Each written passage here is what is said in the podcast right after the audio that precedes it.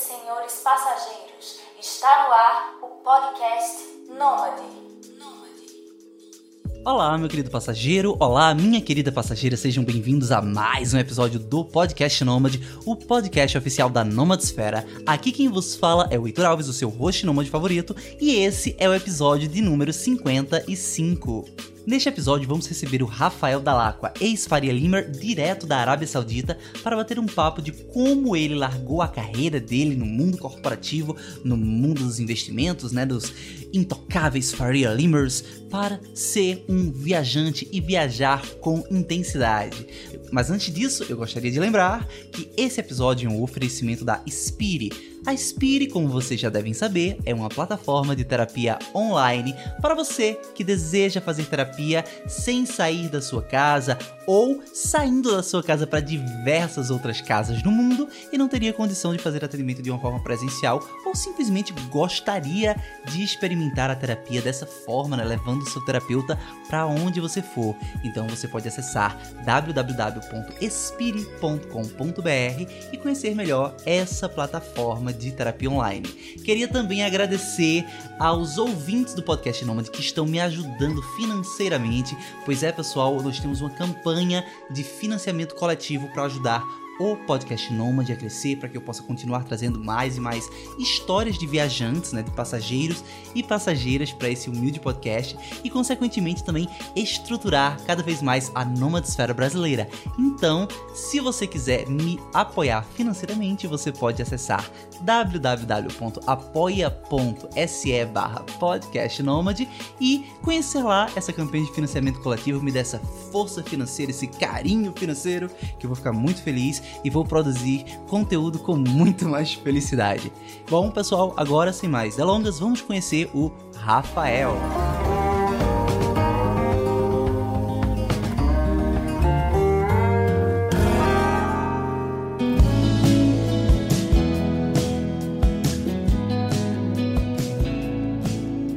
Fala aí, Heitor. Meu nome é Rafael Dalacqua, tenho 33 anos. É, nesse exato momento eu estou na Arábia Saudita, eu estou num projeto aí de viagem. Então, inicialmente eu ia ficar viajando por um ano, agora já fazem 22 meses que eu estou viajando e devo continuar aí por tempo indeterminado. Antes de começar a viajar, eu morava em São Paulo, trabalhava no mercado financeiro, trabalhei no mercado financeiro por quase 10 anos. É, sou formado em economia, fiz economia na USP, fiz mestrado na GV e cheguei a um ponto que não era aquilo que eu queria para o resto da minha vida. E aí algumas circunstâncias me levaram a mudar de estilo de vida. Tem um projeto no Instagram, chama Viagem com Intensidade, onde eu registro esses dois anos de viagem, né? O foco não é fazer publicidade ou dar dicas de viagem, o foco é troca de experiências e motivar e inspirar outras pessoas a viajarem mais. O meu objetivo é mostrar uma outra via para essas pessoas, né? E se você quiser, você consegue viajar gastando pouco, você não precisa ficar preso naquela vida corporativa que por algum por alguma razão a gente acaba entrando de forma meio que natural e nunca sai disso. Né? É mais ou menos isso. Sim, sol está vindo, luz das ondas, tempestades, luz no céu, estrelas surgindo, fim dos postes na cidade, deixar só um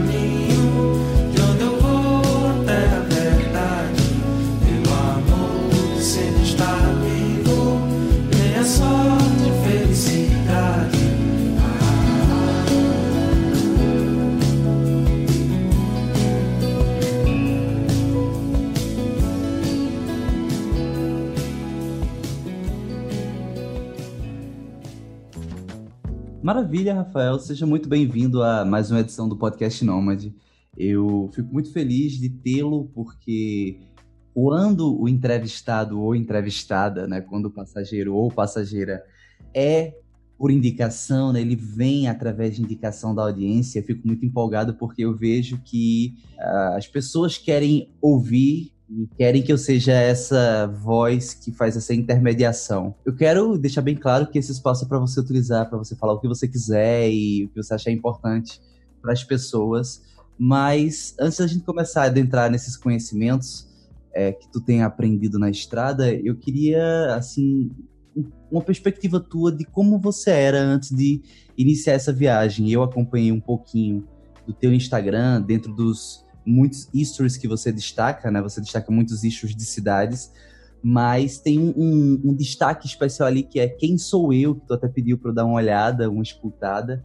E eu percebi que tu sempre falava que não estava feliz, sabe? Que não era conformado, que não estava conformado. E eu queria entender um pouco esse sentimento. Certo. É, cara, isso daí, na verdade, é, é um processo, sabe? Você não acorda do dia pro outro achando que, puta, você não tá feliz com o que você tá fazendo e você quer mudar, né, cara? É um processo e é uma coisa que eu fui me autoconhecendo, né? E vendo que, no fundo, o que eu queria não eram coisas materiais, sabe? É, eu tava ali, eu tinha aquela típica vida que não, não tem nada para reclamar, sabe? Tinha um bom trabalho, tinha bens materiais que na época eu almejava, é, tinha namorada, é, aquela vida perfeita, sabe? Meu apartamento, etc.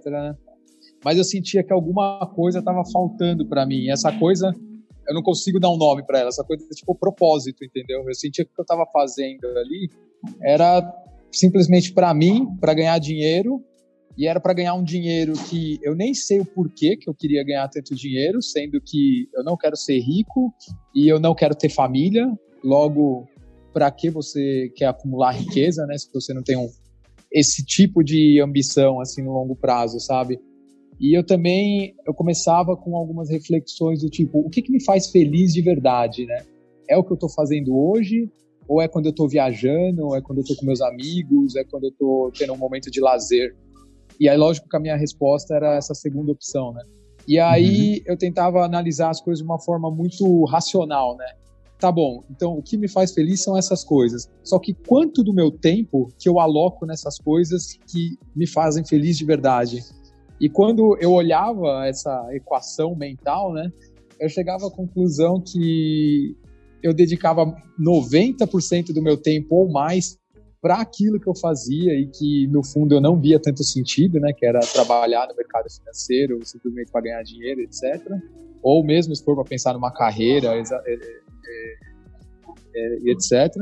E o que eu dedicava para as coisas que realmente me fazem feliz era muito pouco tempo, entendeu? Por exemplo, uhum. viajar, né, que é uma coisa que eu gosto muito.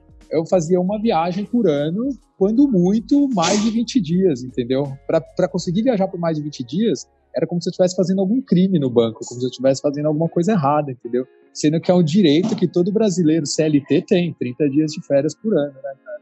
Uhum. Então, essas coisas foram se moldando assim na minha cabeça e eu falava, e eu via que eu não estava feliz, porque eu me via preso dentro desse ciclo, entendeu? Desse ciclo que não sei quem ou o que me dizia que eu tinha que estar lá trabalhando, ganhar dinheiro, pensar em casar, ter família, aposentadoria e aí ser feliz, né?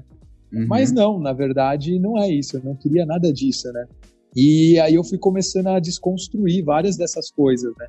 É, porque que aconteceu? Mesmo quando eu já pensava tudo isso, foi um processo de uns 3, 4 anos que eu acabei postergando. Porque você tem muitas inseguranças, né? Você tem a sociedade te falando que, puta, mas o que, que você vai fazer quando você vai voltar? Mas e aí, vai só viajar e, e família e casar? E, sabe? Você tem essas diferenças, essas diferentes pressões sociais, né? Vindo de vários lados, né? Uhum. Então foi um processo de desconstrução assim que eu tive. É, primeiro eu decidi que eu não queria ter família, segundo eu decidi que eu não queria ser rico, e aí eu ficava falando para mim mesmo, não, eu tenho que juntar dinheiro para ir viajar, para viajar por tanto tempo, etc. E aí todo final de ano, quando eu via quanto dinheiro eu tinha juntado, aí eu sempre vinha com uma meta nova, né? Não, ainda não é suficiente, eu preciso juntar mais tanto. E aí algo sempre dava errado no meio do caminho, sabe, cara? Às vezes a situação macroeconômica mundial não, ajudou, às vezes circunstâncias políticas no Brasil não ajudou, às vezes algum problema específico no banco que eu trabalhava não ajudou, e você ia indo para as coisas micro, sabe? Quando na verdade isso daí é uma coisa que eu chamo de falácia das metas, entendeu? O problema não era as metas que eu não estava atingindo. O problema é que não tinha uma meta definida, entendeu? Quando uhum. eu chegava na meta, eu falava: não, não é suficiente ainda, eu preciso de mais dinheiro. No fundo, isso é só insegurança e você está procurando alguma coisa para você se ancorar, para você de fato não tomar aquela decisão de mudar de estilo de vida, sabe? Uhum. Então, que é até aquele ponto que eu falo da virada de chave, né? Uma coisa que eu considero foi um contribuiu muito assim para para eu acabar tomando essa decisão foi um retiro que eu fui fazer lá na Chapada dos Veadeiros, né? Eu fiquei é, num lugar de Hare Krishnas lá tal. Na época eu já estava finalmente, assim, eu não aguentava mais, cara, o que eu fazia, sabe? Eu já tinha chegado quase no, no ápice desse, dessa falta de, de propósito, assim. Aí eu fui lá também num processo de autoconhecimento, né? Na época eu tava meditando bastante e tal. E aí foi muito bom, cara. Quando eu voltei desse retiro, foi uns 10 dias mais ou menos. Uhum. Aí, quando eu voltei desse retiro em outubro de 2017, eu falei: não, tá tomada a decisão, cara. É, no mercado financeiro tinha um bônus anual que eles pagam em, em março, fevereiro, março, agora não lembro. Aí eu falei: depois que eu receber esse bônus em março do ano que vem, eu vou sair com certeza, né? E foi tão assim, eu quis seguir tanto esse plano que quando eu voltei para São Paulo, depois desse retiro, uma das primeiras coisas que eu fiz foi comprar uma passagem. Eu já tinha umas férias marcadas para Los Angeles, aí eu comprei uma passagem de Los Angeles para a Rússia, sem volta. Aí eu falei, vai começar esse projeto aí que eu tenho postergado há tanto tempo, sabe? Saquei, cara, saquei. Então, background mais ou menos esse. Cara, muito legal. Uma das coisas que eu tô achando muito interessante desse papo é que você foi a primeira pessoa que me trouxe o conceito de falácia das metas. Eu não sei se isso é uma idealização tua ou se você leu, você viu outra pessoa falando, mas achei muito interessante isso, porque eu acho que todo mundo passa um pouco por isso. Eu passei por isso. Você disse que postergou por mais ou menos cinco anos. Eu, acho que eu posterguei por oito anos, mais ou menos. E é um sentimento muito estranho, é uma é situação muito, muito ruim, porque no final das contas, a gente está simplesmente se enganando, né? É isso mesmo. Então, essa é uma das minhas motivações hoje, sabe? Ajudar as pessoas a não caírem nessas falácia das metas, né, cara? Uhum. Hoje eu tenho ferramentas para ajudar as pessoas a não caírem, cara. Saquei, cara. É, uma, uma curiosidade. Primeiramente, você falou que é, para cair na falácia das metas, provavelmente você não tem um objetivo definido, não é isso? E aí, eu queria justamente, assim, se tu puder expor, né? Porque às vezes a gente começa a conversar e, de repente, esse é um produto da, da pessoa que está entrevistando e, de repente, a pessoa não se sente muito confortável para expor essa situação. Mas tu comentou que tem algumas ferramentas, tu tem algumas técnicas, talvez, para que a pessoa não caia nessa falácia das metas. Tu pode compartilhar um pouco disso? Claro, é que é, é, isso é mais específico no meu mundo aqui de viagem, né? Vamos supor uhum. que alguém também esteja pensando em juntar. Eu não gosto desse termo do largar tudo, né, cara? Mas vamos usar esse termo aí, né? É, vamos supor que alguém também está com essa ideia na cabeça, ah, vou juntar dinheiro para largar tudo e viajar por um ano, né, cara? Na verdade, que eu consigo, e aí eventualmente passa esse um ano, a pessoa fala, puta, não juntei o tanto de dinheiro que eu queria para viajar, né? Na verdade, as ferramentas hoje que eu consigo ajudar essa pessoa é mostrar que no fundo ela não precisa desse dinheiro que ela acha que ela tem que juntar para viajar ao mundo, entendeu? Porque uhum. viajar ao mundo, você vai mudar o seu estilo de vida que você vive no Brasil. Você não vai viajar ao mundo gastando 5 mil, 10 mil reais por mês, sabe? Ou mais, que é o custo de vida de alguém que mora ali na Grande São Paulo, entendeu, cara? Você vai viajar ao mundo e você vai ter um padrão de vida mais baixo. Você vai passar por, não digamos perrengues, sabe? Mas você vai aceitar coisas mais simples você vai aprender a usar ferramentas que te permitem economizar dinheiro. Você vai fazer couchsurfing, você vai fazer voluntariado, você vai conhecer pessoas na estrada que vão te, é, te hospedar, que vão te oferecer comida, sabe? Então, no fundo, você não precisa do dinheiro que você precisava antes. Eu, eu te falei que eu inicialmente eu estava planejando viajar por um ano, né? E um dos uhum. motivos que eu continuei viajando é porque, na verdade, eu não gastei nem metade do que eu, tinha, do que eu pensava que eu ia gastar, entendeu? E os motivos são esses, cara. Eu aprendi a gastar menos na estrada, entendeu? Eu aprendi a fazer dinheiro na estrada também, entendeu? Eu aprendi a usar o Instagram como forma de eu economizar enquanto eu tô na estrada também, entendeu? Uhum. Então, se alguém tivesse me falado essas coisas antes, e mais importante ainda, se alguém tivesse me convencido que eu realmente precisava de ter juntado tanto dinheiro para viajar, talvez eu não teria postergado isso por três, quatro, cinco anos, entendeu? Porque eu realmente falando, caramba, beleza, não preciso juntar X, eu posso juntar é, um quinto desse X e o resto eu me viro na estrada, entendeu? Vou fazer uhum. mais voluntariado, vou fazer mais couchsurfing e vou me virando. Cara, saquei, saquei. Eu fico pensando assim, tipo, uh, eu vejo muitas pessoas que elas dizem assim, ah, vou tirar um tempo, vou viajar por um ano, você tá sendo um desses, muitos exemplos, tipo assim, uh, ah, vou juntar dinheiro e vou passar um ano viajando. E aí no meio da viagem você percebe que você gasta, você gasta bem menos do que você achou que iria gastar. Isso faz a, a viagem se amplie, né? Se postergue, o término da viagem vai sendo postergado. É a pergunta que me vem aí é o seguinte, cara, honestamente, tu tem vontade ainda de acabar a viagem? Tu se vê voltando para o mercado financeiro? Quando tu para assim e diz, olha, talvez daqui a algum tempo eu vou parar de viajar, tu imagina o que é que vai, o que é que tu vai fazer da vida dali para frente? É, eu costumo responder essa pergunta dessa forma, Heitor. É, eu não sei o que eu quero, uhum. mas eu sei o que eu não quero, velho. Isso está bem claro na minha cabeça o que eu não quero. E o que eu não quero é voltar para a vida que eu tinha antes, entendeu? Se é uhum. algo que não te fazia feliz, que eu não via propósito, por que que um dia eu vou cogitar fazer isso de novo? Pode uhum. ser que nessa jornada a pessoa acaba descobrindo que aquilo é que ela gostava mesmo e vê sentido e etc, né? Mas não é o meu caso, então eu posso afirmar isso. Eu não volto a trabalhar no mercado financeiro, tá? Eu uhum. quero muito. Eu penso. Eu não penso muito o que eu vou fazer quando eu voltar, né? Mas quando eventualmente a gente tem essas divagações e tal, né?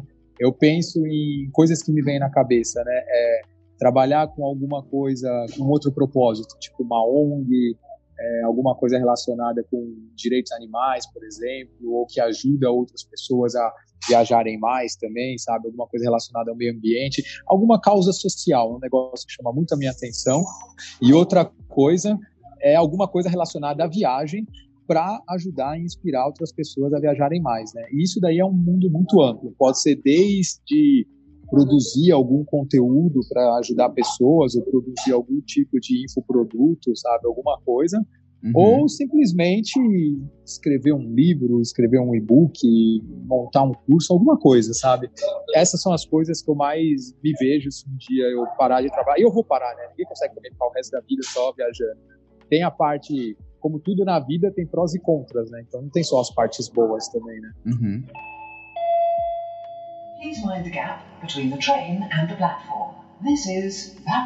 Atualmente, eu até falando assim para você já é uma coisa que eu comecei a falar nos episódios anteriores.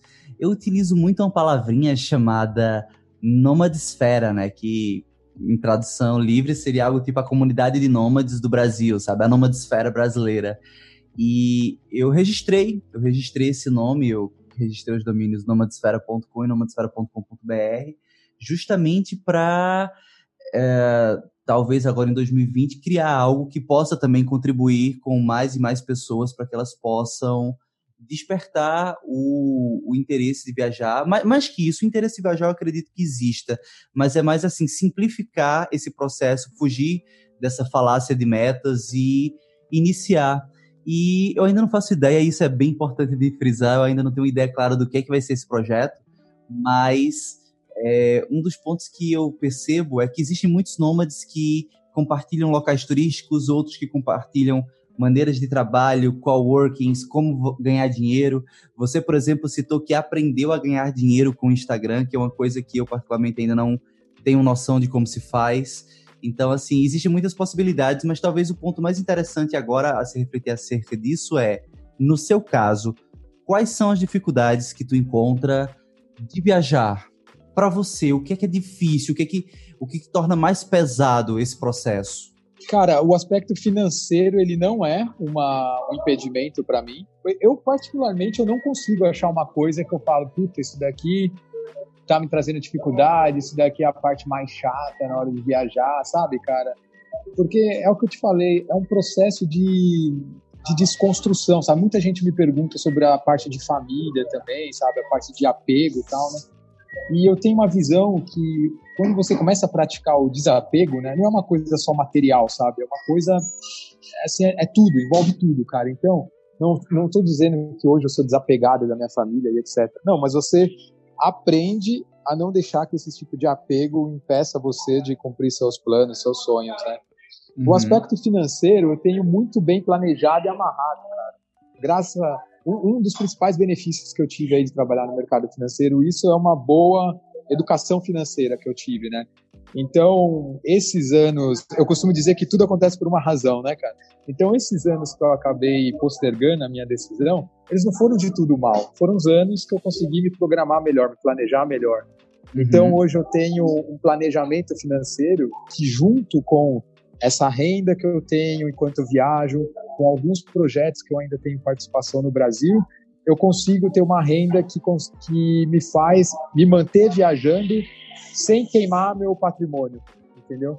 Eu uhum. até eu fiz um post é, há um pouco tempo atrás, foi a primeira vez que eu revelei assim no Instagram tal que hoje eu tenho mais dinheiro do que quando eu saí do Brasil, do dinheiro que eu deixei guardado lá, sabe?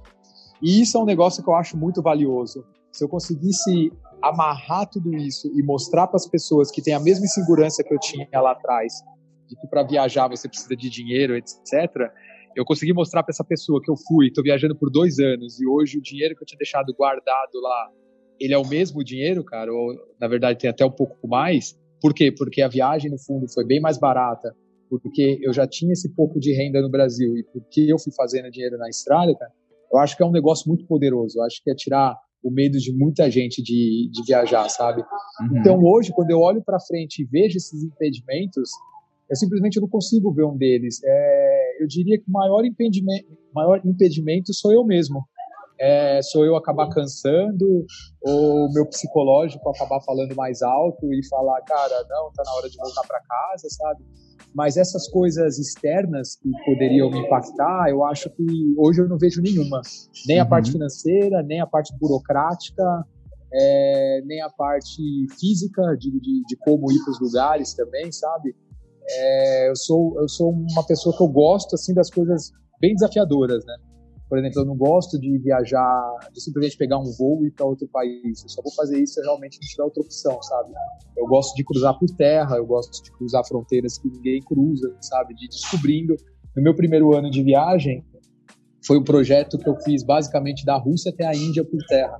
Uhum. Eu só viajei quando eu fui pro Japão, né? Que aí não tem muito jeito, e depois para sair do Japão também, né?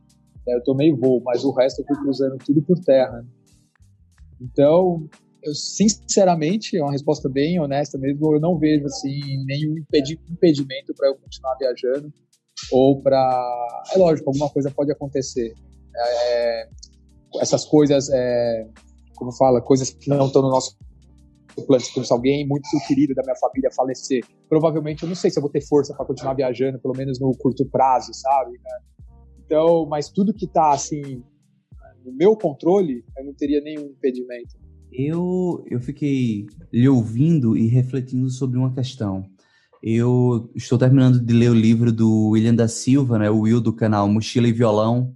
Eu não sei se tu conhece o trabalho dele, mas assim, ele já deu algumas entrevistas aqui no podcast. E ele é um cara que ele rodou muito a Europa tocando em feiras, sabe? Assim, tipo, ele abriu o violão, fazia busker e ganhava a vida dele. E um dos pontos que eu percebi no relato que ele trouxe no livro dele, ele que era um, digamos assim, um nômade muito low cost, ele não tinha nenhum trabalho remoto, ele realmente ganhava vida tocando e, sei lá, é, tentando economizar, fazendo trabalho voluntário e pegava muita carona para ir de um canto a outro. E eu percebi que, assim, um dos pontos que mais pesa é justamente o fator psicológico. E tu trouxe um pouco disso também. E, e esse é um ponto que, assim, vez ou outra eu me deparo com pessoas que dizem mais ou menos a seguinte frase: O que é que eu estou fazendo da minha vida, sabe? E, por exemplo, eu percebo que tu, antes de tu começar a viajar, tu tava meio que, pô, o que é que eu tô fazendo da minha vida? E aí eu vejo Will falando isso, eu vejo outras pessoas que também trazem essa frase. Essa frase, o que é que eu estou fazendo da minha vida, desapareceu da tua vida quando tu iniciou a viagem ou ela continua? Não, cara, hoje ela desapareceu em grande parte, porque uhum. vamos voltar um pouco, essa é uma grande divagação minha, né, cara? Uma das Massa. minhas divagações é, é a, a falácia das metas, e a grande divagação minha é com o tempo, cara. Eu tenho uma relação muito é, instigante com o tempo, assim, vamos dizer, né? Eu acho o tempo a coisa mais misteriosa, instigante que a gente existe, que a gente tem na vida, sabe, cara? E por que que eu acho isso? Porque o tempo, é a única coisa que a gente não tem controle, cara. O tempo é a única coisa que você nunca vai recuperar na tua vida. Você pode pensar em várias outras coisas, cara. Essas várias outras coisas, elas são recuperáveis, cara. Saúde uhum. é recuperável. Você pode perder a saúde hoje e recuperar no futuro. Você pode perder dinheiro hoje e recuperar no futuro. Você pode. Per... Aí você vai falar, ah, mas você pode perder alguém e não vai recuperar. Sim, mas isso se resume a tempo, porque o tempo de vida dessa pessoa aqui na Terra acabou. Então você você resume isso a tempo, entendeu? Então, quando você pensar que cada segundo que você passa é um segundo que você não recupera, cara, isso daí, junto com aquele contexto que eu te coloquei das reflexões que eu estava fazendo, enquanto eu ainda estava trabalhando e tal, e o quanto do meu tempo eu alocava as coisas que me realmente fazem feliz e as coisas que não me faziam feliz, me levou a quase um surto, entendeu? Eu falei, cara, eu tô jogando minha vida no lixo. Assumindo que, assumindo que a equação é vida é igual tempo de vida, porque no fundo é, no fundo é isso. A partir do momento que acabou seu tempo de vida, acabou sua vida aqui na Terra, cara. Então eu falei, eu tô jogando minha vida fora, cara. Se eu tô desperdiçando tempo, eu tô desperdiçando vida. O Murica tem uma frase legal sobre isso, né? Não sei se você já viu, nem entrando em aspectos políticos, né? Mas estou falando ele sobre figura, né? Uhum. Ele tem um vídeo que ele fala sobre isso. O nome do vídeo é Tempo de Vida, né? Fala, velho, no fundo, quando você compra uma coisa, uma coisa material, você não está comprando com dinheiro está comprando com o seu tempo de vida que uhum. você gastou para conseguir aquele dinheiro e para comprar alguma coisa que você quer, cara. E as pessoas fazem uma inversão, porque quando você gasta o seu tempo, você está gastando algo que você nunca mais vai ter de novo. Então uhum. você está gastando bem o seu tempo de vida? Você realmente precisava do, de um carro que você ficou ali um ano trabalhando, gastando o seu tempo de vida e foi lá e comprou o carro? Uhum. E aí ele conclui, cara, se você não conseguir viver de uma forma mais simples, você vai gastar o seu tempo de vida com coisas que realmente te faz feliz, você vai passar o resto da tua vida por uma busca incessante por felicidade. Porque no fundo você está procurando as coisas erradas, entendeu? No fundo uhum. você tem que aproveitar melhor o seu tempo de vida, né? Saquei. Então, cara, eu considero que hoje eu aproveito muito melhor o meu tempo de vida, entendeu? Então eu não tenho mais esse pensamento do o que, que eu estou fazendo da minha vida, ou estou jogando minha vida no lixo. Eu dei toda uhum. essa volta só para chegar nessa conclusão, entendeu? Cara, mas isso é muito legal. Eu, há um tempo atrás, eu, antes de ter toda essa expertise com vida nômade, entrevistando outros nômades, tinham coisas que na minha cabeça não faziam muito sentido. Por exemplo, uh, trabalho voluntário, sabe? Trabalho voluntário era uma parada que eu ficava pensando, poxa, por que as pessoas podem trocar o tempo delas para trabalhar, se dedicar num trabalho em troca de alimentação e comida, por exemplo. E aí eu conheci, mais uma vez, né, o Will, do canal Mochila e Violão, e o cara na França, o cara fala, sei lá, oito idiomas atualmente, e ele ele dizia para mim assim, olha, cara, eu vou para um local para fazer um trabalho voluntário e a minha intenção é aprender francês. A minha intenção é otimizar o, o alemão. E aí foi quando eu comecei a me tocar. Você trabalha para ganhar dinheiro, para trocar o dinheiro por alimentação, por acomodação e eventualmente você paga um curso de idiomas. E o Will, ele está trabalhando, em vez de ele ganhar o dinheiro para trocar pela acomodação, ele está ganhando diretamente a acomodação, ele está ganhando diretamente a alimentação e ele está praticando o idioma que é a, o que ele quer de fato, né, ali dentro do processo. E a coisa fez um pouco mais de sentido. Assim, olhando hoje já algum tempo depois de ter refletido isso, tem também o, o, fato de que, assim, por outro lado, o trabalho convencional, que a gente trabalha e troca nosso tempo por dinheiro, nos permite acumular esse dinheiro. Mas aí, se você não tem um propósito claro e definido, aí começa a vir a pergunta: beleza, mas eu tô acumulando para quê? Eu confesso a você que a minha mente abriu assim muito depois disso.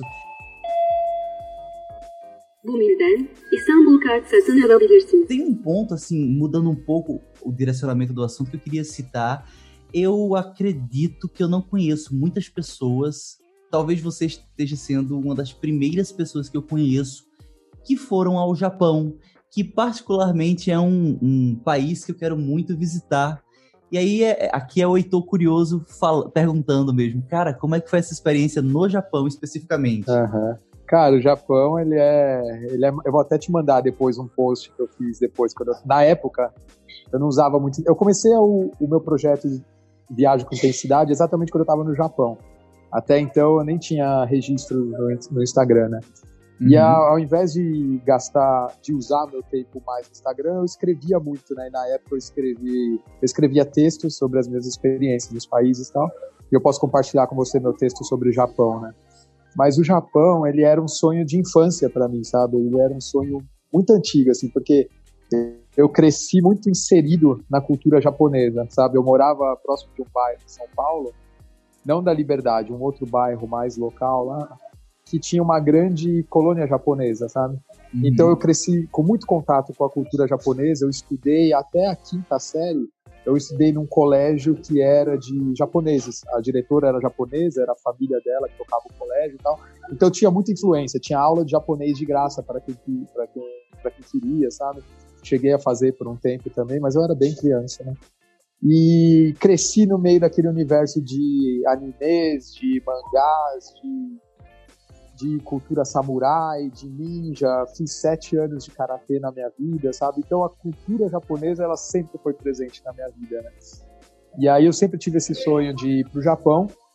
Enquanto eu trabalhava, eu tinha aquela eu tinha um freio mental, né, na, na minha cabeça, uma rédea mental aí de que eu queria ficar bastante tempo no Japão, então não dava para mim, enquanto eu estava trabalhando, ir lá por tirar 20 dias de férias, gastar dois dias voando para o Japão, depois mais dois dias de volta, ficar lá por 15 dias tal, né?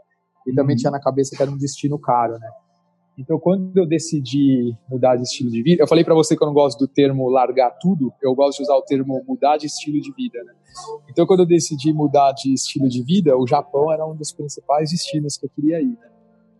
E foi maravilhoso, cara. Ele é um destino um pouco mais caro para padrões mochileiros, mas eu posso te falar que para padrões normais você não gasta muito mais do que uma viagem para a Europa ou para os Estados Unidos, seja uma viagem de férias, sabe?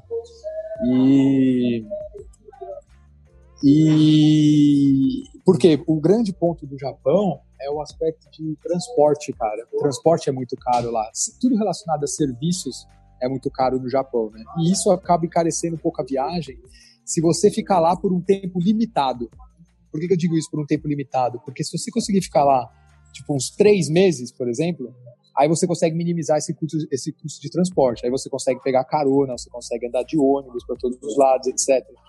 Que não foi o meu caso lá. Eu fui para o Japão com tempo limitado já. já sabia que eu ia ficar 25 dias lá. Então eu comprei, por exemplo, aquele passe de trem, né? Que te permite usar tudo que é trem para tudo que é lado do país, né? Mas é um passe que custa 550 dólares, entendeu? Uhum.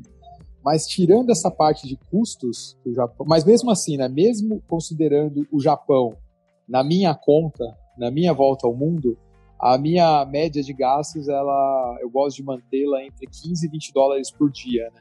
Mesmo considerando o Japão, Hong Kong, Califórnia e Suíça, que foram os destinos mais caros que eu fui até hoje nessa viagem, eu ainda estou abaixo desses 20 dólares por dia, tá?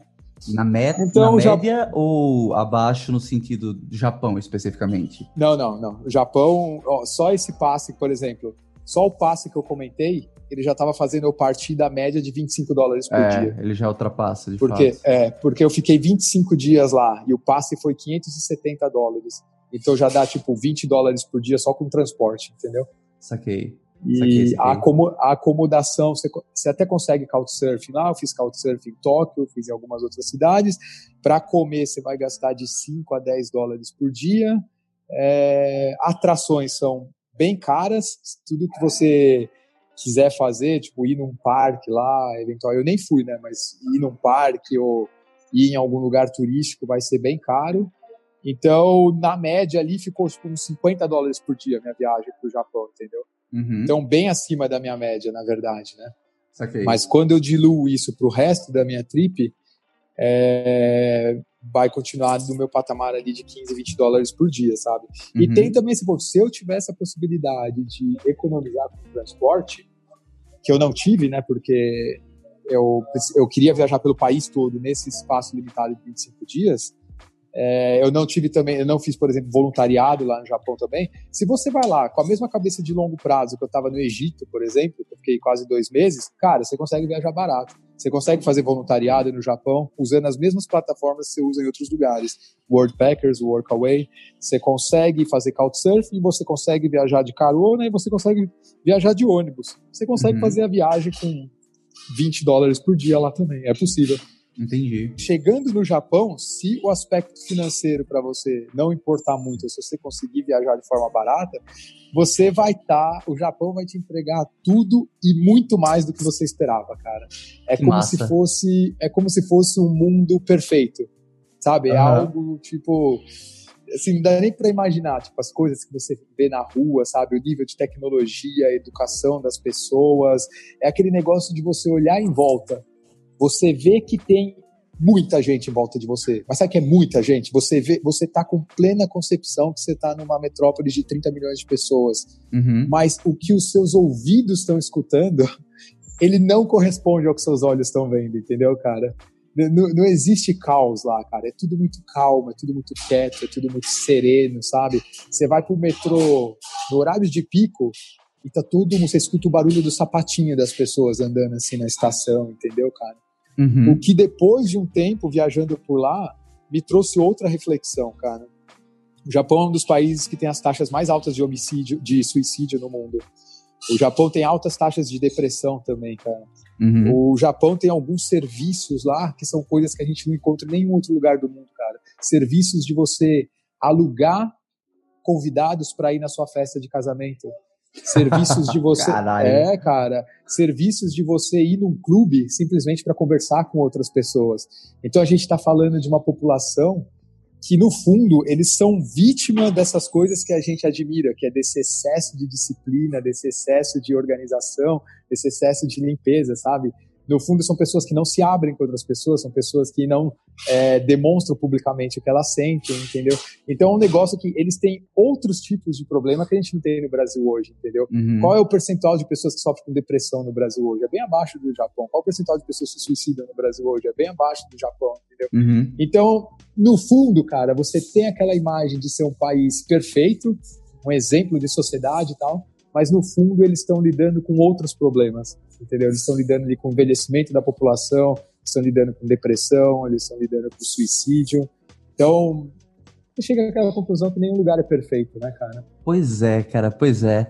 Eu vou até fazer um, um, um adendo a isso que tu fala. Não sei se tu assiste, não sei se tu assistiu um seriado chamado The Good Place, mas assim, ele, ele, eu finalizei essa semana, não vou dar spoiler caso alguém assista, mas assim, é, o The Good Place ele, ele traz muita reflexão sobre o que é céu, o que é, que é inferno. E um dos pontos que eu sempre reflito é justamente assim: poxa, que droga deve ser viver num local perfeito, sabe? Quando, e é uma coisa muito natural. Você sempre escuta que países escandinavos ou Japão, por exemplo, tem esses índices de suicídio muito grandes, sabe? Eu, eu, vejo assim, dentro da cultura japonesa existe uma pressão muito grande pela perfeição, e isso ah, faz com que muitos jovens tirem as suas vidas. O, ele, a, o jovem parece que não sabe lidar muito bem com a falha. E, para além disso, a, a, o equilíbrio, a perfeição, a estabilidade, eu acredito que ela acaba realmente provocando isso, sabe? Provocando esse, essa falta de propósito, porque eu escuto, por exemplo, isso muito no podcast do Mundo Ryan, né? Do Ryan Santos, que ele fala, por exemplo, assim, que países ah, como a Alemanha, por exemplo, Suíça, são mais difíceis de empreender do que no Brasil, porque no Brasil ainda tem muito problema a se resolver, sabe? E aí eu sempre penso assim, caramba, realmente, como é que deve ser a vida em países que já não tem tantos problemas para se resolver. E o mais louco é que isso é uma coisa que eu vejo assim, eu que trabalho com tecnologia, eu sempre percebo. Toda vez que você traz uma solução para um problema, essa solução sempre traz um novo problema. E, e mais que a gente tente chegar nesse nível de perfeição, em, em algum momento a gente acaba desenterrando outros problemas, como é esse caso do Japão. Muito interessante, ah, é, muito interessante a tua análise. É, é. Depois eu compartilho com você o texto lá de Japão, porque eu Poxa. abordo meio que tudo isso aí. Poxa, cara, muito, muito massa, velho, muito massa mesmo. E aí, é, depois de tanto tempo viajando assim, se tu trouxe o Japão, Califórnia, Suíça como cantos mais caros, por outro lado, uh, quais são os cantos assim que tu já passou que são muito baratos, velho, assim? Quais? Uhum. cantos, assim, você percebe, percebeu o impacto, a desigualdade, uhum. talvez. O uhum. contraponto do Japão. Uhum. Que no fundo são os países que eu mais gosto, né, cara? Uhum. Eu, que legal. Minha mãe, minha mãe costuma falar para mim, né, cara? Ela fica inconformada de eu querer ir nesses países. Tipo, eu acabei de sair do Sudão, né? Que, já dando spoilers, foi o país mais barato que eu já fui na minha vida, né, cara? Mas é. minha mãe fala, meu, tipo, o que, que é isso? Por que você vai nesses lugares, né? Fica nesses lugares, tal? Isso daí é viajar, cara. Você tá, você tá sofrendo, cara. Isso daí não é viajar. Viajar é em lugar bonito, etc. É outra mentalidade, né, cara? Mas uhum. eu dou risada, sabe, cara? Por que, que eu digo que são os países que eu mais gosto, né? Primeiro que são menos turísticos, no geral. E eu não tenho nenhum problema em lugar turístico, mas eu acho que quando você vai em lugares menos turísticos, você sente mais da cultura local, você consegue se aprofundar mais, você vê que são lugares que ainda tem pouco contato com o mundo externo, sabe? Então eles ainda conseguem te transmitir de uma forma mais genuína assim a cultura daquele lugar. Eles tendem a ser mais hospitaleiros. Isso é um negócio que eu nunca li algum estudo que me mostra isso empiricamente, mas eu posso afirmar com convicção que se você conversar com todos os viajantes que já viajaram assim uma viagem de longo prazo para países de diferentes condições sociais, eles vão te falar que os mais pobres são os mais hospitaleiros, os mais receptivos. Uhum. E eu uhum. acho que isso tem também uma correlação com o fato do país ser pouco turístico, cara.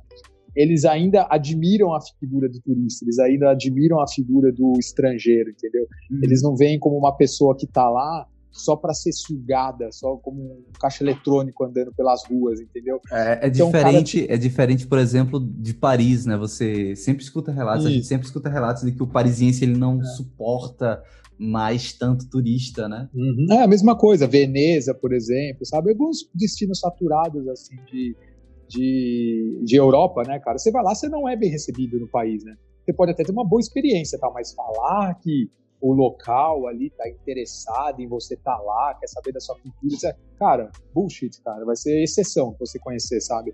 Compensação nesses países. E esse, cara, agora a gente entra exatamente no motivo. Eu vou responder sua pergunta, só dando uma volta aqui. Fica do porquê que eu tô aqui, do, do, porquê que eu tô aqui na Arábia Saudita agora, entendeu? Uhum. O meu plano inicialmente, quando eu vim para a África, eu estava planejando cruzar do Egito até o Cairo por terra, né? Só que aí, quando eu estava planejando essa viagem, mais ou menos em setembro, outubro do ano passado, já estava definido que eu ia fazer isso. Em outubro do ano passado, a Arábia Saudita abriu o programa deles de, de visto para turismo. Até então eles não tinham. Você não conseguia vir como turista para a Arábia Saudita. Você só podia vir para a Arábia Saudita por negócios ou para fazer a peregrinação à Meca se você fosse muçulmano.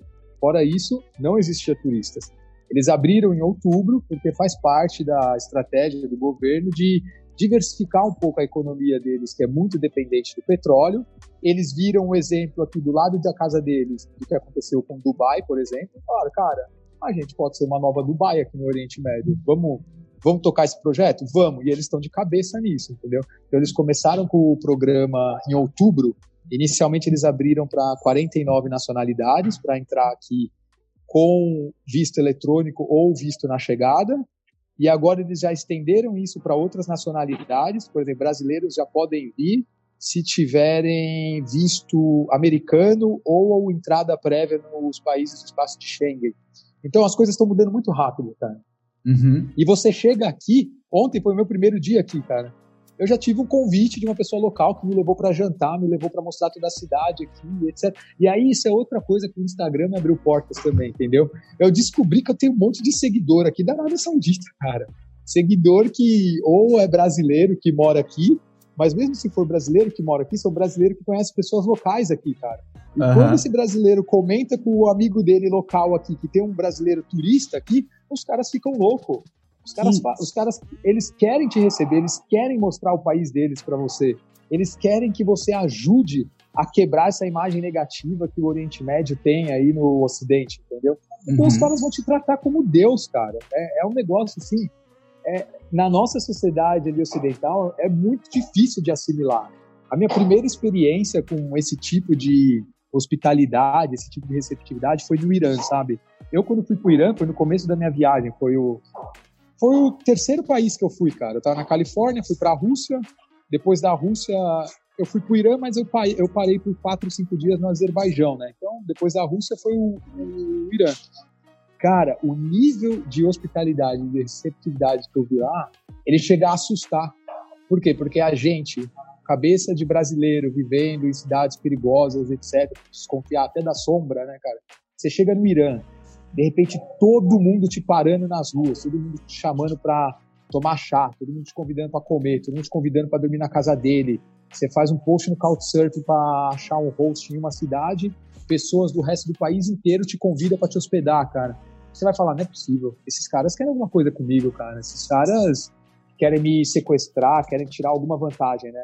E não vai demorar dois dias para você descobrir que não, cara. Eles só querem ser hospitaleiros eles só querem mostrar o melhor do povo deles, o melhor do país deles, e querem que você saia de lá falando isso para outras pessoas, cara. Que legal, que não é velho. Essa, que não é a imagem que eles têm no resto do mundo, entendeu, cara? Uhum. Infelizmente, você fala de Irã, você fala de Oriente Médio, a, a gente tá falando, a galera ainda vem com aquela imagem de que é um lugar perigoso e tal, sabe?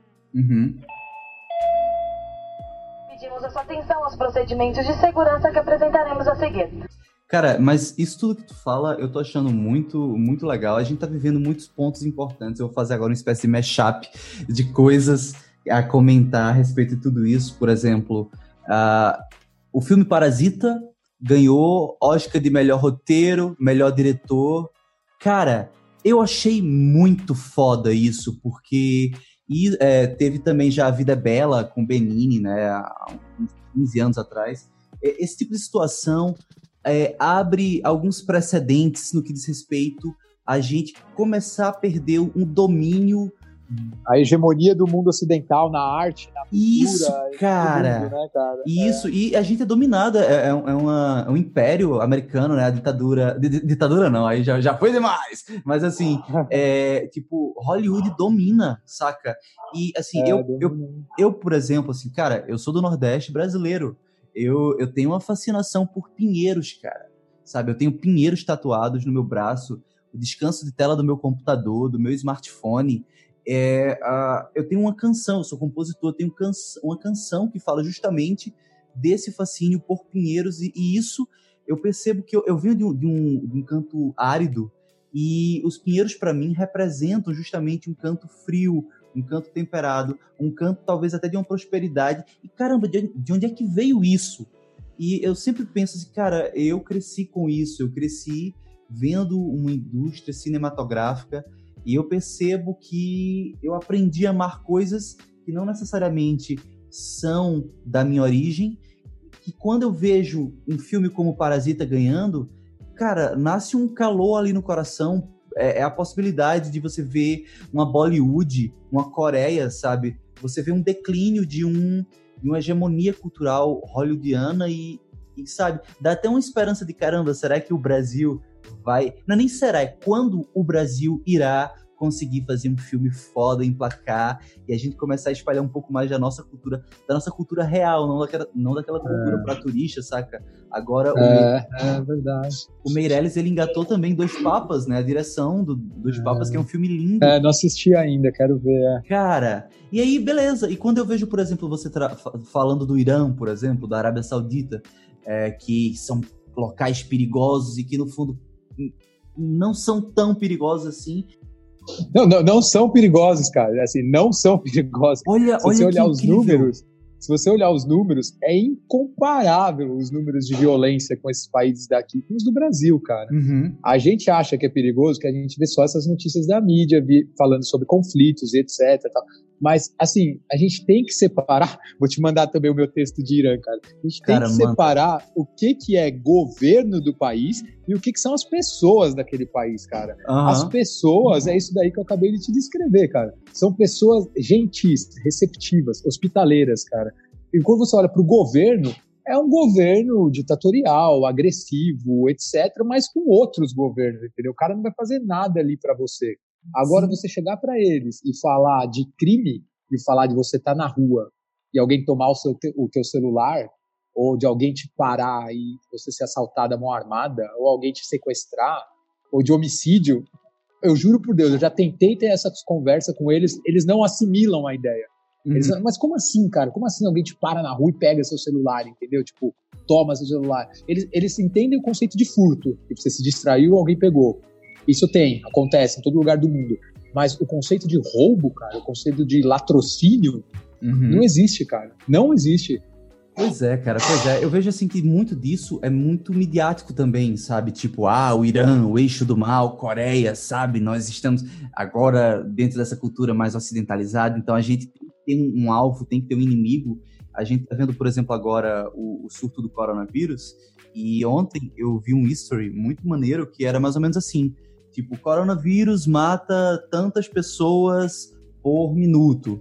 E aí fala que o feminicídio mata muito mais mulheres por minuto do que o corona. Aqui no Brasil, por exemplo. Só que, porra, ninguém. Sei lá, tem gente que tá lutando por isso, mas assim, não é tão midiático quanto o corona, por exemplo. E é muito é. mais letal, saca?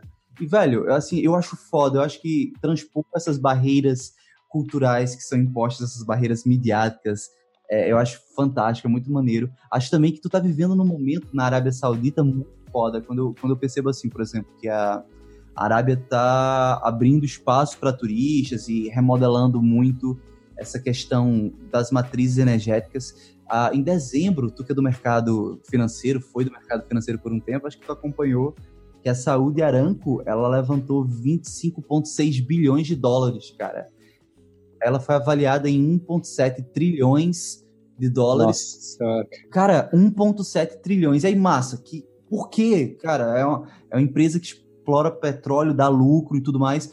E o ponto é justamente esse. Eles estão preocupados, assim, com a renovação das matrizes energéticas no país, sabe? É uma coisa que eu acho muito, muito interessante. E acho que tudo isso vai refletir numa abertura para a Arábia. Acho que tu tá vivendo num momento muito incrível de se estar. É, cara, então, saca?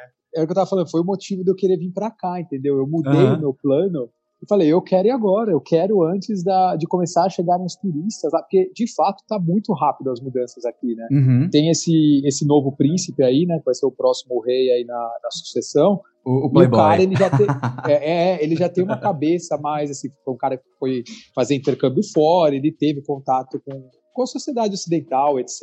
Né? Então, ele mesmo já propôs algumas mudanças. Né? Ele foi o cara que tirou a proibição das mulheres dirigirem, ele restabeleceu os entretenimentos públicos aqui, cinema, teatro, sabe, cara? Ele é um cara que já não está mais querendo dar muita bola para polícia repressora, sabe, cara? A polícia religiosa repressora e tal. Então, assim, as mudanças estão acontecendo rápido. Esses caras têm dinheiro. Você acabou de dar o exemplo aí do valor de mercado da, da empresa estatal deles aqui, né, cara?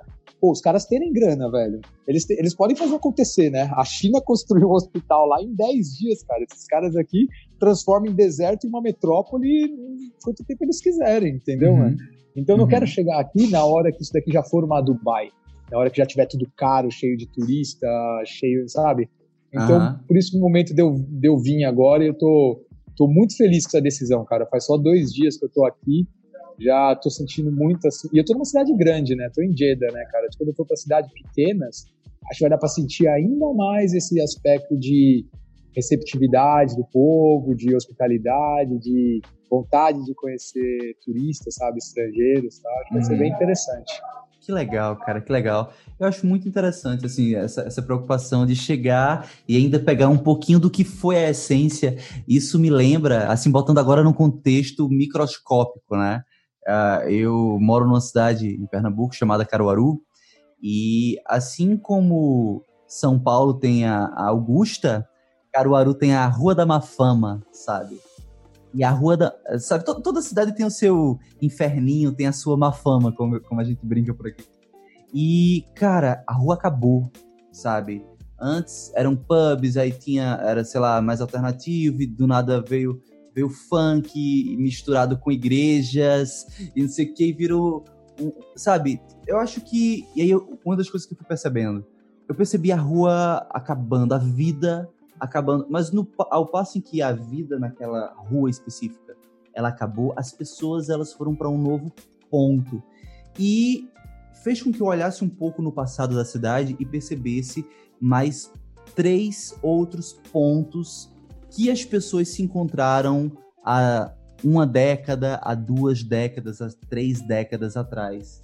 Então, é, é quando a gente percebe que tudo está mudando o tempo todo, sabe? Tipo, é, seja num contexto assim, vida social, vida noturna, numa cidade que muda de um bairro para outro, seja como num país, como está sendo o caso da Arábia Saudita, que está agora começando a abrir a, as para assim, para capital estrangeiro, no caso da, da né? E, enfim. E eu acho muito foda ver essas mudanças. E acho que é interessante tu ter essa preocupação, assim, de correr atrás de pegar ainda um pouquinho do que foi a Arábia antes de só ter a oportunidade de usufruir o que será a Arábia. É. E acima de tudo, né, de mostrar isso para outras pessoas, né, cara? Porque é o que eu falo, né? O meu Instagram, ele não é para mostrar foto bonitinha, ele não é para dar dica de viagem. Não estou criticando quem faz isso, cada um faz o que quiser com o seu Instagram, né? Mas ele é para quebrar esses paradigmas, entendeu, cara? Ó, você vai, no geral, o brasileiro vai muito mais para a Europa e para os Estados Unidos, destinos caros, né? Destinos saturados, como a gente já comentou. Uhum. Olha aqui, cara, tem destinos para você ir no Sudeste Asiático, tem destino na Ásia, tem destino no Oriente Médio, África, América Central, entendeu? Tem muitos lugares para você visitar, cara. As uhum. pessoas são receptivas, as pessoas são legais, o país é mais barato, tem coisa interessante, tem paisagem bonita, sabe? Uhum. Então, assim, abre a mente, cara, quebra os paradigmas, entendeu? Vence os preconceitos, é muito mais legal. Ah, tenho medo. Porra, tem coisa mais da hora de que você vencer o medo, cara. Você uhum. acha que eu uhum. também tenho medo, cara, das coisas? O que é a vida lá, sem cara, um pouquinho de medo, né? É, seria muito chato, cara. Se não tivesse medo de nada, ia ser chato.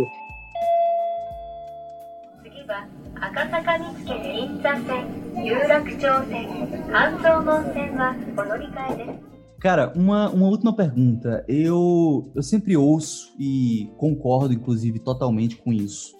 Uh, pessoas são a coisa mais importante da viagem, sabe? Não sei se tu concorda, não sei se tu discorda. 100%, 100%.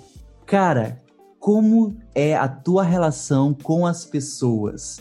Porque tem as pessoas novas que você encontra durante a viagem, tem nômades, tem estrangeiros, tem intercambistas, tem habitantes locais. Em algum momento tu deve sentir falta de um companheiro, de uma companheira, de um amigo, de, de sexo, tá ligado? Como é uhum, que é uhum. essa, esse lado do contato humano? Uhum.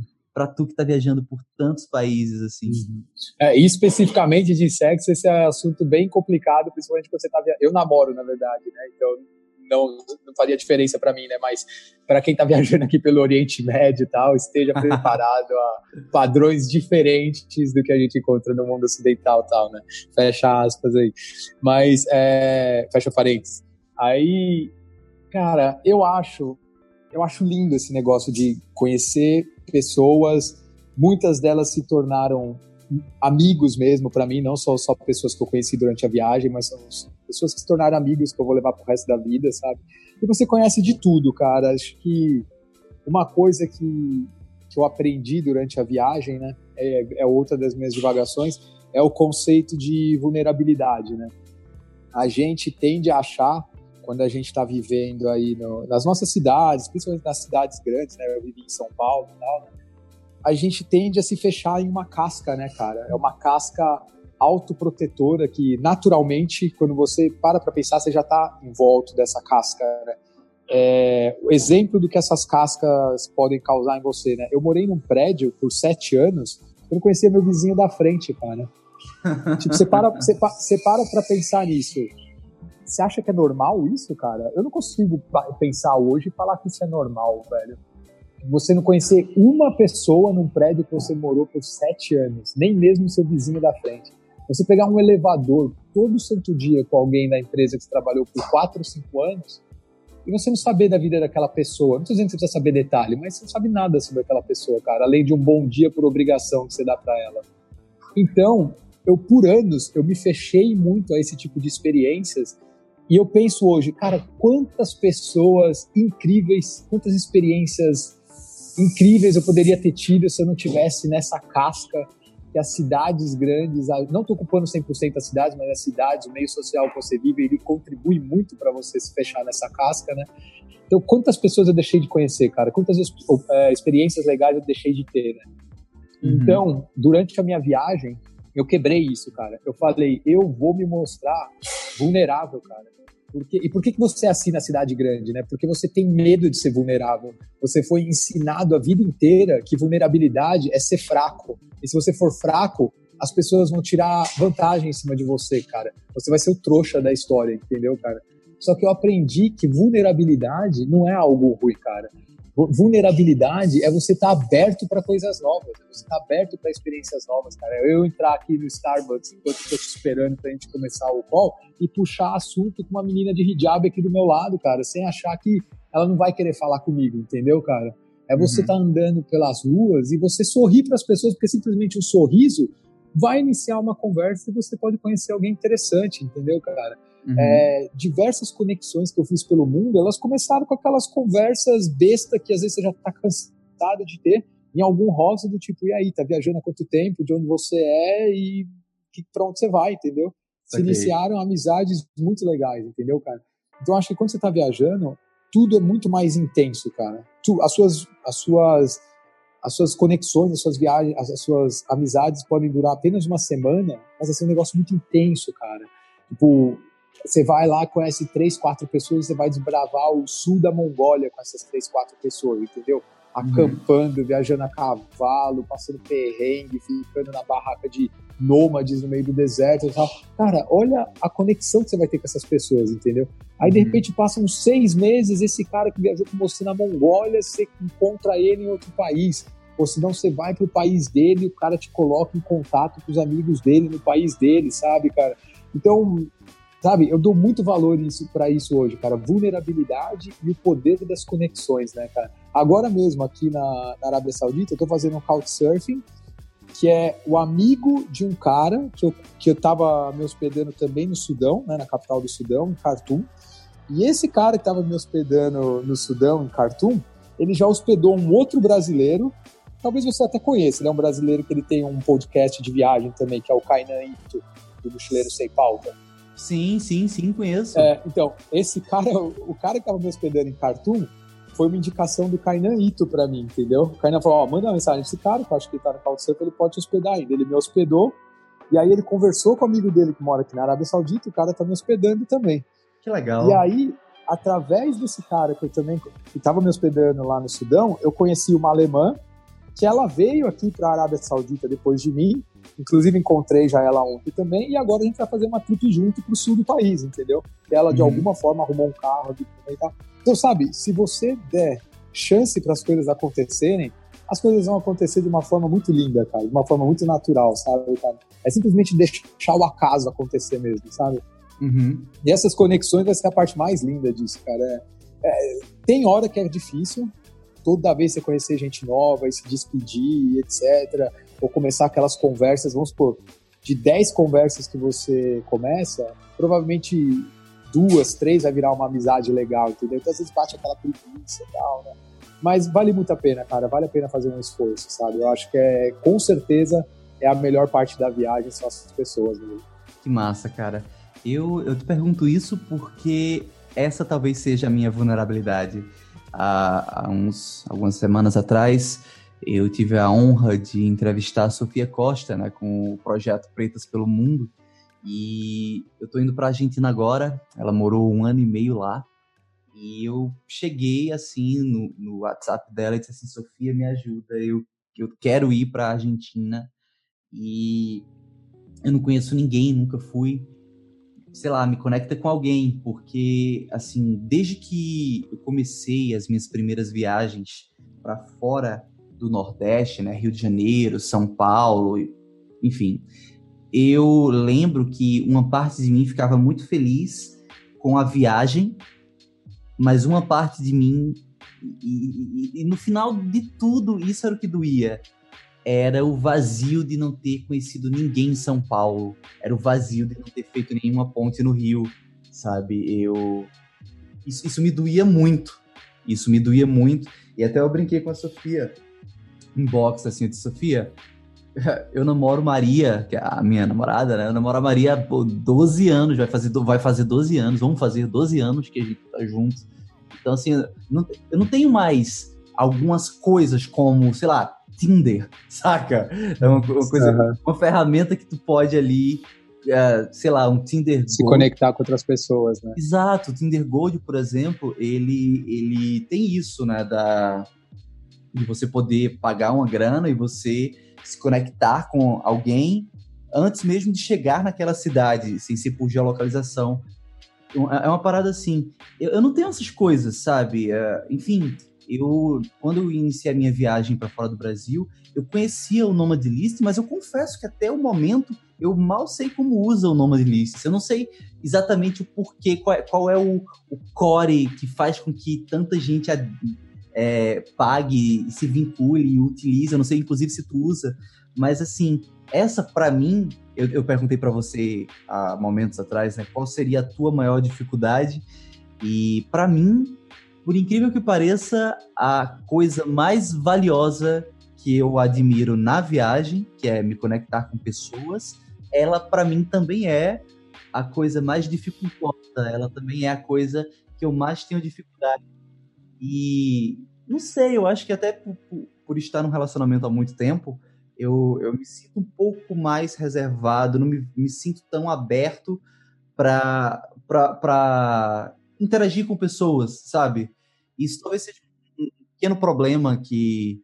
Um dos pequenos problemas não citados do viajar uhum. em casal, não sei. Quando, eu é. penso, quando eu penso no momento, né, isso, a audiência, vão se acostumando à audiência. Eu estou no processo de construção, então estou compartilhando, estou jogando lá para ver se alguém aí é. entra comigo. Mas quando, quando eu penso no projeto da Nomadesfera, eu penso muito uhum. ne, nessa dor que eu tenho, né, de, de conexão. Uhum. Vou para a Argentina agora. Quem, é quem da Nomadesfera estaria ali para eu conhecer? A notícia boa é que isso daí é totalmente remediável, cara. Uhum. Eu, eu, mas uma coisa que você falou, eu, eu acredito. Acho que quando você viaja com outra. Esse é um dos motivos que eu gosto de viajar sozinho. Eu considero que eu me conecto muito mais com as pessoas quando eu estou viajando sozinho. Se você está viajando com outra pessoa, seja de casal, ou seja alguém que você até conheceu por um momento e tal, você acaba dando mais atenção para essa pessoa e você acaba não interagindo tanto com as outras pessoas. Isso é fato. Isso é um negócio meio que não tem como ser diferente, sabe, cara? Uhum. E outro ponto, cara, é que isso daí é totalmente irremediável, Heitor. Meus amigos, eles, eles me zoam hoje, cara. Eles me chamam, tipo, de é, rei do small talks, cara. Porque quando eu tava aí, quando eu tava aí no Brasil, cara, eu era rabugento, velho. Essa minha casca que eu tinha aí em São Paulo, uhum. ela era uma casca, assim, era uma casca que você via de longe, cara. Eu era rabugento, eu era aquele cara que andava de cara fechada na rua, entendeu? Tipo, me deixa sozinho, não me enche o saco, cara. Tô com meu fone de ouvido aqui, nem quero falar com você, entendeu? E hoje, Esses hoje paulistas. eu sou pessoa, é, eu era o típico, o típico. Tem uma página no Instagram que chama Faria Lima, Faria Limer, né? É zoando a galera da Faria Lima lá, né? Eu era uhum. o típico Faria Limer, cara. O Pô, Faria. Limer, né? Que, que se okay. acha o caroço do abacate lá, tá ligado? Uhum. E não vê um palmo na frente da cara, mas se acha o caroço do abacate. E, e hoje, velho, hoje se conversa com, cara, com criança na rua, pessoa idosa, puxa conversa com todo mundo, cara. Aí meus amigos hoje eles me zoam, entendeu? Ah, o cara virou o rei dos small talks, cara. Olha lá. Pô, velho. Pessoas que estão escutando aí na audiência, se vocês estiverem numa fila de banco, cuidado com o Rafael da Lacqua, que ele pode lhe abarrar. É, cara. É.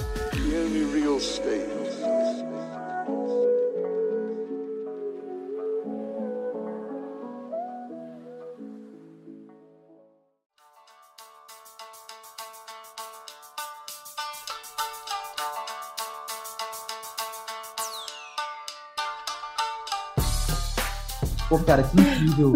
Olha, desde já te agradeço por essa atenção. Eu fico muito feliz assim da gente ter tido essa conexão.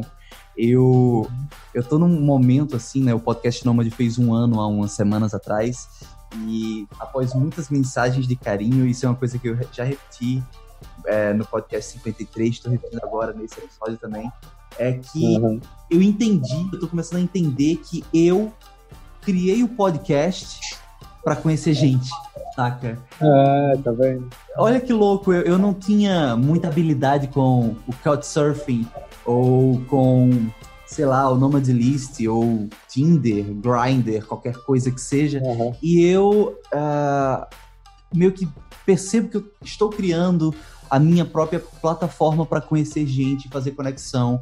E eu já conheço muitas pessoas através do, do grupo da audiência do Podcast Nomad no Telegram, mas toda vez que eu uh, converso com uma pessoa nova, ou até recon reconverso, né, me reconecto com, com pessoas que já vieram ao podcast, estão dando novas entrevistas, estão retornando, tem um calorzinho no coração.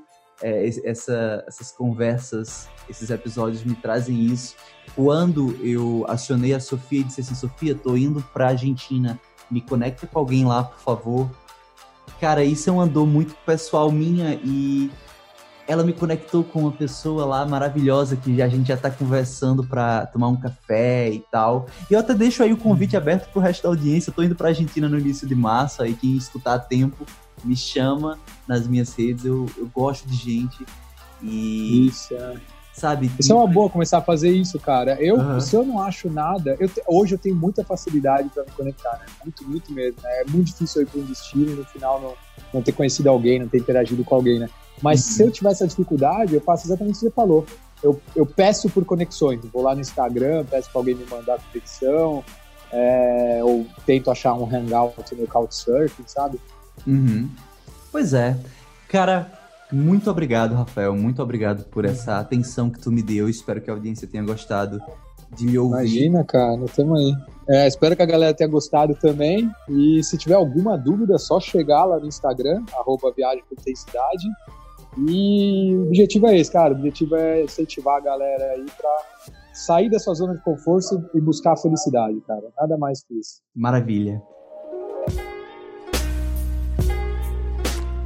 Eita, que chegou ao fim de mais um episódio do Podcast Nômade, o podcast oficial da Nomadesfera, e eu fico muito feliz de tê-lo aqui comigo nesse finzinho do episódio. Espero que você tenha gostado desse papo maravilhoso com o Rafael e lembrar você que se você tiver alguma crítica, dúvida, sugestão ou contribuição, pode me escrever no Gmail podcastnomade@gmail.com ou também nas minhas redes sociais que é o Instagram arroba alvescontato Alves com H, e também arroba Podcast Nômade. Eu estarei lá de braços abertos para receber todos vocês. Agradecer ao Pablo Magapo que fez essa incrível indicação aqui. Esse episódio é uma dedicatória pro cara. Muito obrigado por isso, cara. Muito obrigado por me conectar com o Rafael. Queria também lembrar mais uma vez que esse episódio é um oferecimento da Spire, uma plataforma de terapia online para você que quer fazer terapia de qualquer lugar do mundo. Acesse espire.com.br e conheça melhor os planos de assinatura dessa plataforma. Por fim, agradecer também as pessoas que estão apoiando esse podcast financeiramente. Se você quer ser mais uma dessas pessoas, você pode acessar apoia.se barra podcastnomad e dar lá o seu trocadinho mensal para fortalecer esse podcast, para fortalecer a Nomadesfera. Então eu agradeço a todo mundo que dá esse suporte e desejo para todo mundo uma ótima semana. Para você que chegou até aqui, aguentou a gente, aguentou a minha voz, aguentou o Rafael da Lacqua até aqui. Muito obrigado, uma ótima semana para tu, um cheiro para todo mundo e a gente se vê na próxima segunda-feira, 6 horas da manhã, horário de Brasília. Tchau!